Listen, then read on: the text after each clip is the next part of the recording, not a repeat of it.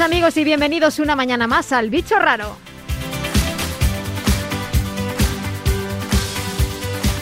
Si la pandemia ha traído algo bueno, está claro que han sido las ganas de todos por hacer deporte al aire libre. Encontrar un parque medio vacío un fin de semana cualquiera en una gran ciudad es como buscar una aguja en un pajar. Corredores y ciclistas comparten espacio con clases de yoga o de pilates.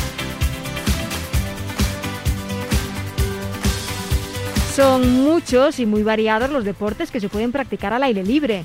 Y hoy os traemos uno que hasta la mismísima Lara Álvarez ha probado, en modo principiante, claro, al menos que nosotros sepamos. La clave de lo que os proponemos hoy es el equilibrio y está muy ligado a la escalada.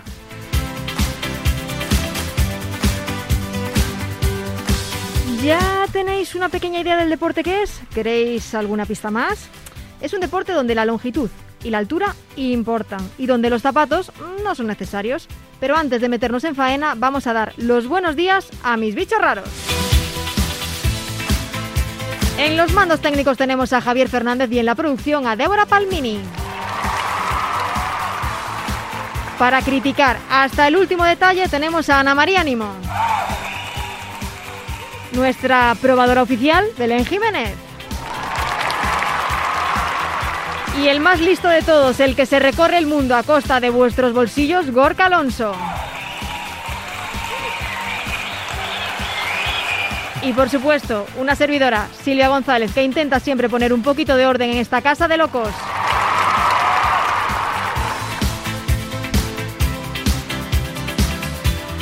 Estamos en Radio Marca y esto es El Bicho Raro, la voz de todos los deportes.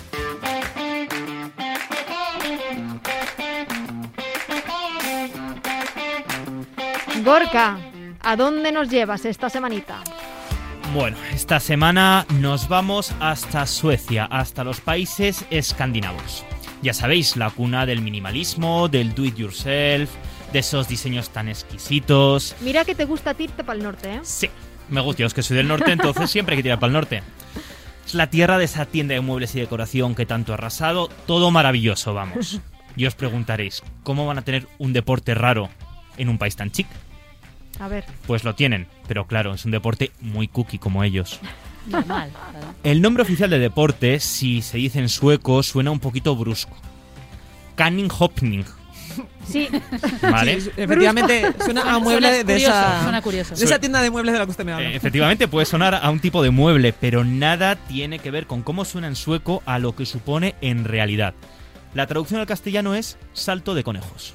Salto de conejos. Es la versión sueca de la hípica y de las competiciones de salto de obstáculos a caballo.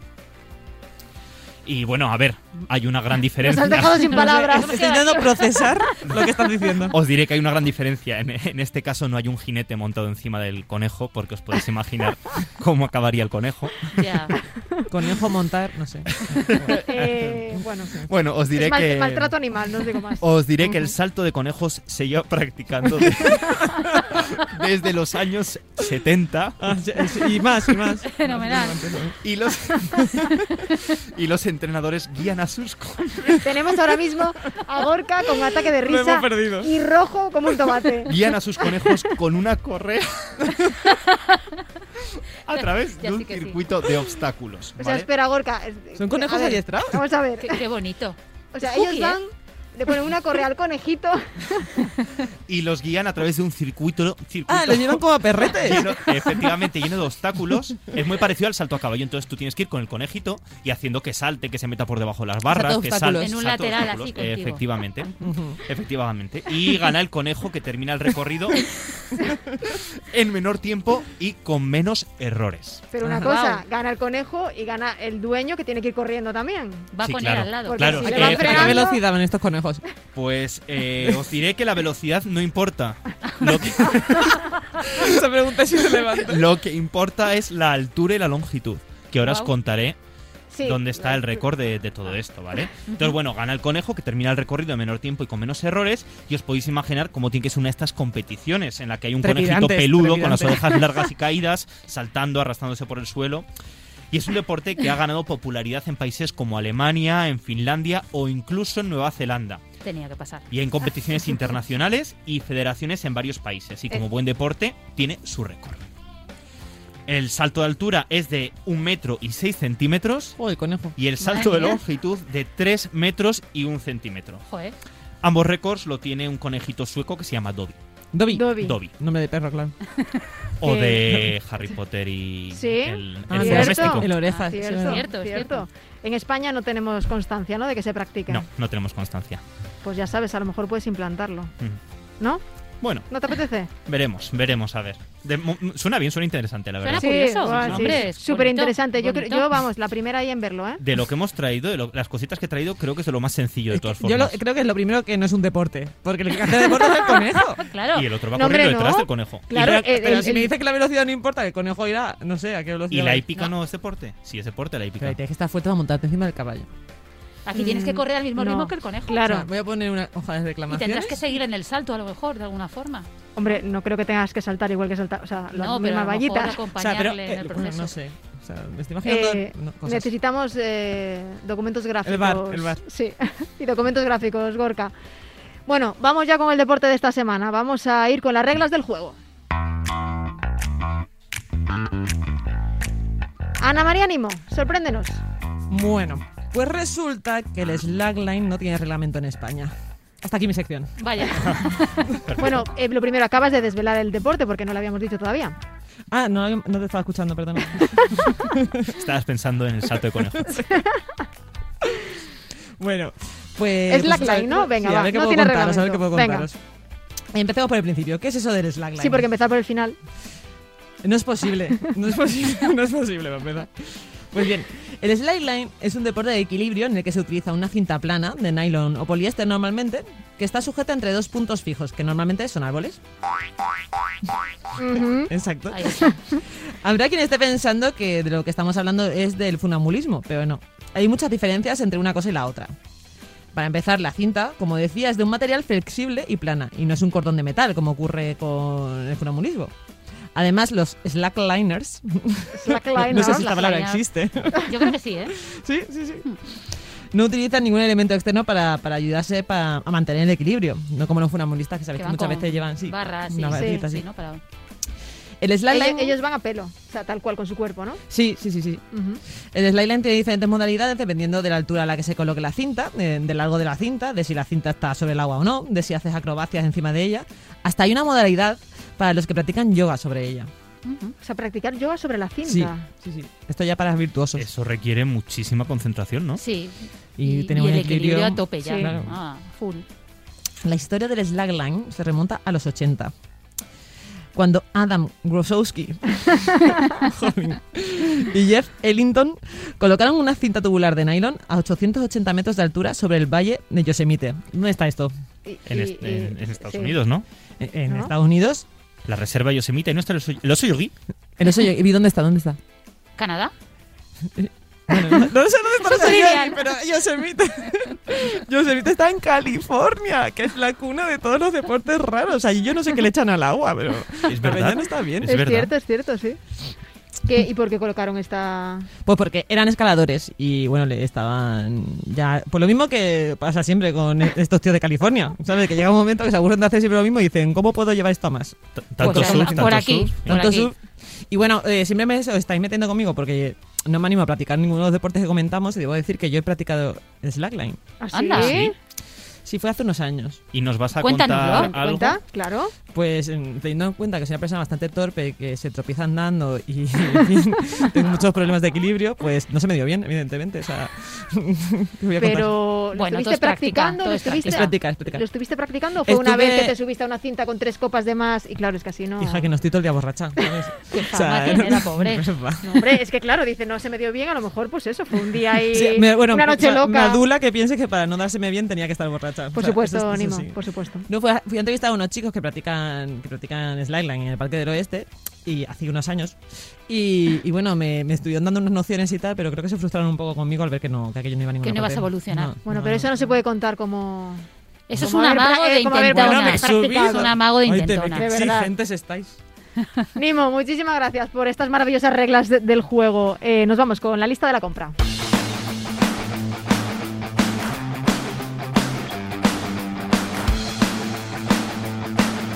Belén, caro, caro, me imagino que no será. No, no, este es un deporte baratito, o sea Bien. que hoy traigo buenas, Buenas noticias. noticias. Nada, es eh, relativamente sencillo, hay que poner una cuerda entre dos árboles, dos puntos fijos, que sepáis que los árboles están protegidos.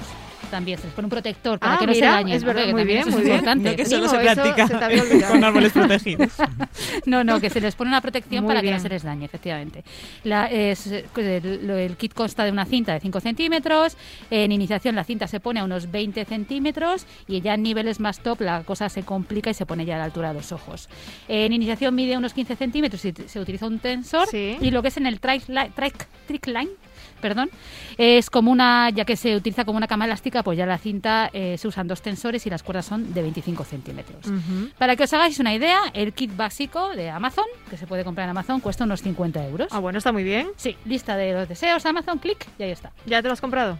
Tengo preparado. Vale. A mí me han dicho ya, a mí me parece que 20 centímetros no te puede pasar mucho para empezar, o sea que yo creo que No, podría no, no, hacerlo. no te hace daño, no. Sí. Dices por experiencia, ¿no? Bueno, precisamente de respecto a los lugares donde aprender, pues por desgracia en España escuelas como tal todavía no hay, pero hay muchos grupos sueltos que se suelen eh, rastrear por Facebook y de ahí van surgiendo pues las clases en las que te van enseñando. Por ejemplo, en Barcelona hay una nave donde se van juntando a practicar y también te van enseñando pues otras personas que tienen más conocimientos que tú. Eh, hay que destacar que es una disciplina muy buena y que se utiliza en otros deportes, eh, por ejemplo, esquiadores que utilizan esta modalidad para eh, potenciar el equilibrio y el sistema propioceptivo, que luego contribuye positivamente pues en sus propios Claro. deportes. Pero mm, lo que es experiencia, por ejemplo, no hace tampoco falta experiencia para empezar. Pues esto Claro. está muy relacionado con la escalada, ¿no? Sí, está muy Claro. relacionado con la parte de escalada y tienes esos inicios, ¿no? Bueno, forma física, pues lo, lo mismo de siempre. En iniciación no hace falta ser ahí muy fuerte ni tener muy buena forma física, pero mm, si vamos subiendo de nivel, pues ya la cosa se Claro, va complicando. Además, aquí más que forma física, me imagino que el, bueno, el equilibrio es fundamental, claro.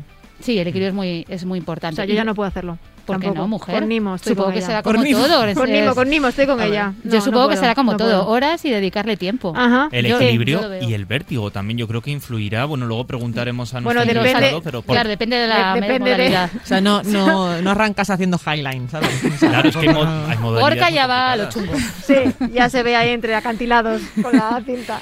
Bueno, y, y luego la buena noticia, pues que como la cinta está tan baja, pues no suele haber muchas lesiones en, en- así a, a priori, en iniciación, ¿vale? Un mal golpe siempre te lo puedes dar, pero. Pero a también te lo puedes dar andando, o sea, que lo mismo que te podría Sí, pasar sí. andando. Sí, lo que le pasa a Nimo todos los días. O sea, Eso es. tampoco- sí, sí. Belén, muchas gracias. Nada. Pues nada, para contarnos más cositas sobre este deporte, tenemos ya a Roberto Pérez, que es atleta internacional de slackline. Roberto, muy buenos días. Buenos días, ¿qué tal? Bueno, lo primero, pregunta obligada. ¿En qué momento decides ponerte a practicar este deporte?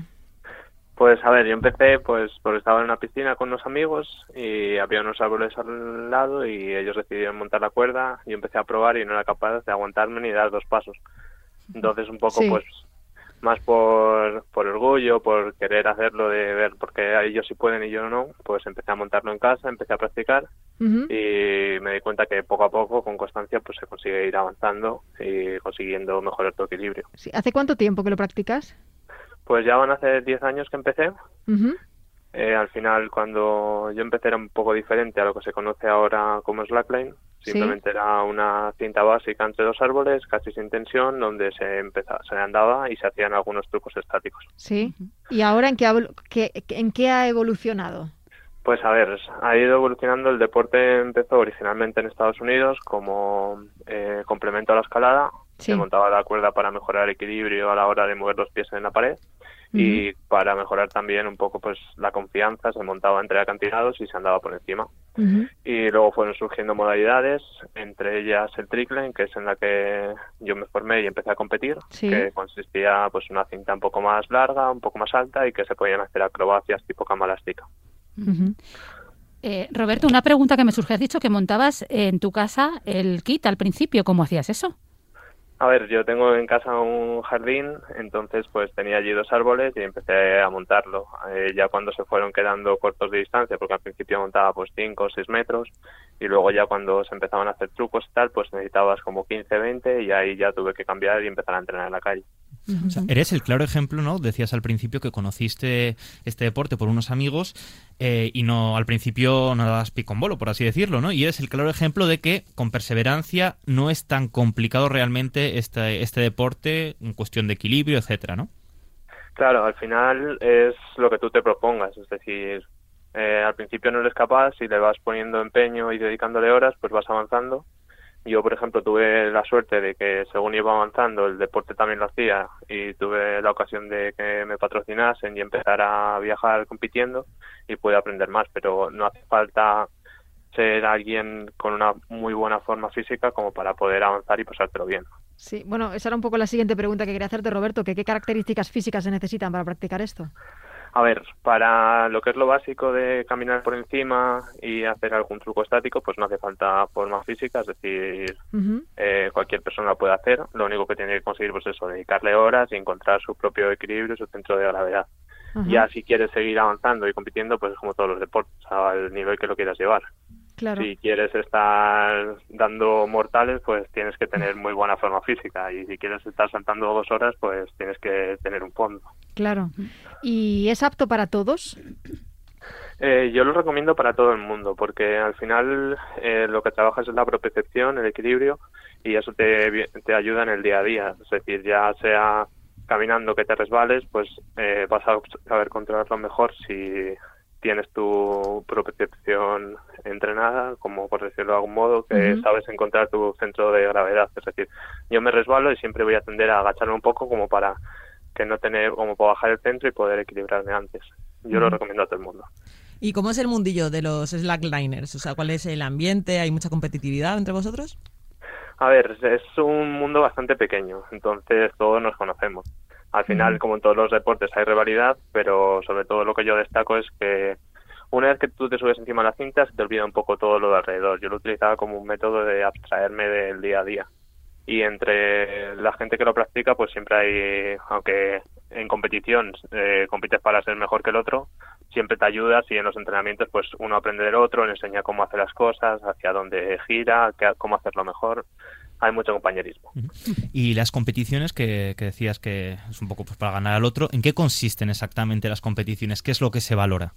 A ver, al principio las competiciones eran un poco subjetivas, sí que tenías algunos eh, como puntos, como podían ser amplitud, lo alto que volases o la variedad de trucos que hicieses, y ahora avanzado pues a pues más como gimnasia rítmica, que es cada truco tiene una puntuación entonces las competiciones se graban porque es muy rápido todo y no te da tiempo a juzgarlo en directo y se van sumando puntos según los trucos que hagas. Y al final pues se da una puntuación. Así se puede valorar tanto una competición en España como una en Francia, pues sabes si el de España ha sido mejor que el de Francia porque el, el rango de puntos es el mismo. Roberto, y en un alto nivel como el tuyo, eh, ¿cómo es tu entrenamiento y cuánto, con qué frecuencia entrenas a la semana? Pues a ver, yo ahora ya no compito, pero cuando competía solía entrenar entre cuatro o cinco días a la semana y cuando íbamos a entrenar, pues mínimo dos, tres horas. Y Roberto, em, creo que eres juez, ¿no? Sí, al final, eh, bueno, cosas que tiene la vida, me caí dando, bueno, de estar dando volteretas en la cuerda y todo, pues iba por la calle y pisé mal, me resbalé y, apoyé la... Vaya faena, ¿eh? Y apoyé la mano y me tuvieron que operar y tal y entonces ya no podía seguir el ritmo de competición porque perdí un poco de movilidad. Entonces dije, a ver, hay que seguir moviendo esto porque le he dedicado mucho tiempo y pasé pues un poco a organizar eventos en España y de organizarlos pues a juzgarlos. Me formé en el sistema de, de puntos con una titulación que impartía en Estados Unidos y pues ahora nos dedicamos a, pues, a juzgarla y a promover un poco que toda la gente que está empezando tenga algún sitio donde competir. ¿Y tenemos potencial, Roberto, en España? A ver, en España tenemos nivel, lo que pasa es que no es nada comparado con, por ejemplo, Sudamérica o ya sea Japón. Sí. Eh, allí tienen centros de entrenamiento que, y gente solo dedicada a esto. Al final es un deporte y hay para competir, pero está tendiendo casi toda la gente de alto nivel tiende a irse pues al Circo del Sol o a espectáculos ya sea en cruceros o cosas de mirar. Porque aquí cómo aprendemos. En España qué formación hay. En España, a ver, ahí pues es que ahora mismo no hay nada, es decir, la gente está entrenando en los parques, no hay ningún centro especializado que, que lo importa. Eh, en Barcelona sí que tienen una nave que la tienen preparada con colchonetas y todo para entrenar, pero no hay nada profesionalizado. ¿Y hay alguna zona de España en la que se practique más? Eh, a ver, que se practique más, sobre todo en la zona de costa, porque suelen montar en la playa y suele hacer mejor tiempo que aquí por el centro. Pues yo soy de Madrid. Eh, Roberto, ¿y tú que te has especializado en trick line, qué es lo que tiene eso en comparación con las otras modalidades? ¿Por qué te enganchaste más a esa modalidad? A ver, yo al final siempre he tenido un poco de, de vértigo, entonces el tema de Highline, que es montarlo entre acantilados, siempre me da un poco de respeto. Sí que me gusta, pero no como para estar todos los días y al final tiende a avanzar hacia líneas muy, muy largas que hace falta mucho tiempo para montar. Es decir, están andando ahora cintas de un kilómetro Madre entre mía. acantilados, que solo para montarlo a lo mejor estas cinco horas. Porque ¿cómo se montan estas líneas? Las cintas de altura se montan con un polipasto. Es decir, un sistema de poleas que Gra- tú Gracias vas... por la explicación. Sí, ya. Iba, iba a ello. Nada, es un sistema de poleas que tú montas la cuerda y entonces vas recogiendo entre las poleas para disminuir la fuerza con la que lo tienes que tensar, porque si no, la tensión que tienes que poner en la cuerda tú no la puedes hacer con la mano. Entonces es como un multiplicador de tu fuerza para poder montarlas. Pero cuando montas cintas tan tan largas necesitas montarlo como tres o cuatro veces, intercambiarlo y necesitas mucho material para hacerlo. En cambio el trickline es algo que puedes practicar en el parque y en 20 minutos lo tienes montado. ¿Y qué es lo que se juzga, Roberto, tú como juez, para saber, o sea, para decir que este ha ganado y este no? Pues un poco lo que he dicho antes. Al final, nosotros ahora las competiciones las grabamos y justo nada más terminar, eh, las juzgamos en vídeo. En vídeo juzgamos los trucos que hacen y ya tiene una puntuación. Como vamos poniendo, pues ha hecho este truco, aquí ya tiene cinco puntos, aquí Y- otros ujú. diez. ¿Cuál, cuál Y es en- el, ¿Cuál es el truco más espectacular por el que se llevan más puntos? Pues ahora mismo el que están haciendo es un triple mortal hacia adelante, que botas con el culo, Triple mortal hacia adelante. Suena, suena gore, ¿eh? das tres volteretas y vuelves a caer de culo. Lo import- pero sobre todo lo importante es combinarlos, es decir, no hacer un truco suelto, sino que cuando caes de uno, hacer otro. Y en directo lo que juzgamos, porque las competiciones, aunque las vemos en vídeo para juzgar los trucos, en directo pues también vemos un poco el estilo que tienen, es decir, no es lo mismo hacer un mortal normal que hacer un mortal agarrándote las piernas y Ya. Con mayor dificultad, ¿no? Sí, Mejor sí, valorado. un poco un poco estilo y la altura a la que lo hacen y la performance de cómo actúan con el público porque no es solo lo que tú haces sino cómo lo transmites Y en una de estas eh, competiciones dices que vas, van sumando puntos. ¿Durante cuánto tiempo están, están mm, haciendo las acrobacias para sumar los puntos? ¿Y cuántos Eh, puntos se puede llegar a alcanzar? a ver pues el tiempo es un minuto y medio y empieza a contar una vez te subes a la bueno compiten aunque no es competición directa porque luego se saca un ranking eh, se establecen rondas de uno contra uno. Para darle un poco de, visto- de- pues un poco más vistoso de cara al público. Entonces tienen un minuto y medio, cuando se suben el tiempo empieza a contar y cuando se caen para y, y sube el otro. Entonces pues te vas alternando, no tienes que hacer el minuto medio entero, sino que a lo mejor haces 20 segundos, lo has hecho perfecto, te bajas y luego te vuelves a subir otra vez. Ujú. E- Este deporte, Roberto, ¿a quién suele atraer más? Me refiero, ¿cuál es un poco el perfil de las personas que lo, que lo practican? A ver, un poco el perfil, si hablamos de, de género, sobre todo ahora, bueno, ahora está avanzando un poco más porque las chicas se están animando más a practicarlo, pero sobre todo eran chicos y sobre todo eran pues gente que escalaba, que pues al final un poco en el mundo en el que se movía esto, que empezaba a, a conocerlo y a practicarlo, pero ahora cada vez más es ves gente que no ha practicado nunca ningún otro deporte y que se está animando a montar una cuerda en el parque. Y me imagino que cualquiera, ¿no? Podemos practicarlo independientemente de la edad que tengamos. Sí, eso no hay ningún problema, es decir, es más que recomendable practicarlo.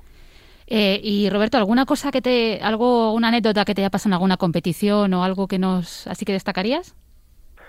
Pues a ver, anécdota de competiciones no te podría decir. A ver, yo he tenido mucha suerte y tuve oportunidad de estar por Estados Unidos y conociendo las competiciones allí y viendo algunas como eh, los GoPro Mountain Games que se hacen en Colorado, que es otro nivel de competición que en España no- ni nos acercamos a lo que se mueve por allí. Entonces, pues siempre digo, si alguien tiene posibilidad de viajar, yo por ejemplo dejé los bueno, dejé un, un cuatrimestre de estudiar por irme a competir para allá. Al final soy ingeniero mecánico, lo tenía como hobby. Tus padres tenían que estar encantados, ¿no? De que dejaras de estudiar para irte.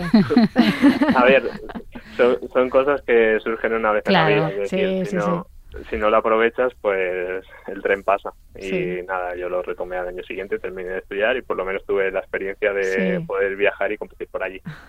Y y, Roberto, ¿cuál es tu deseo para este deporte?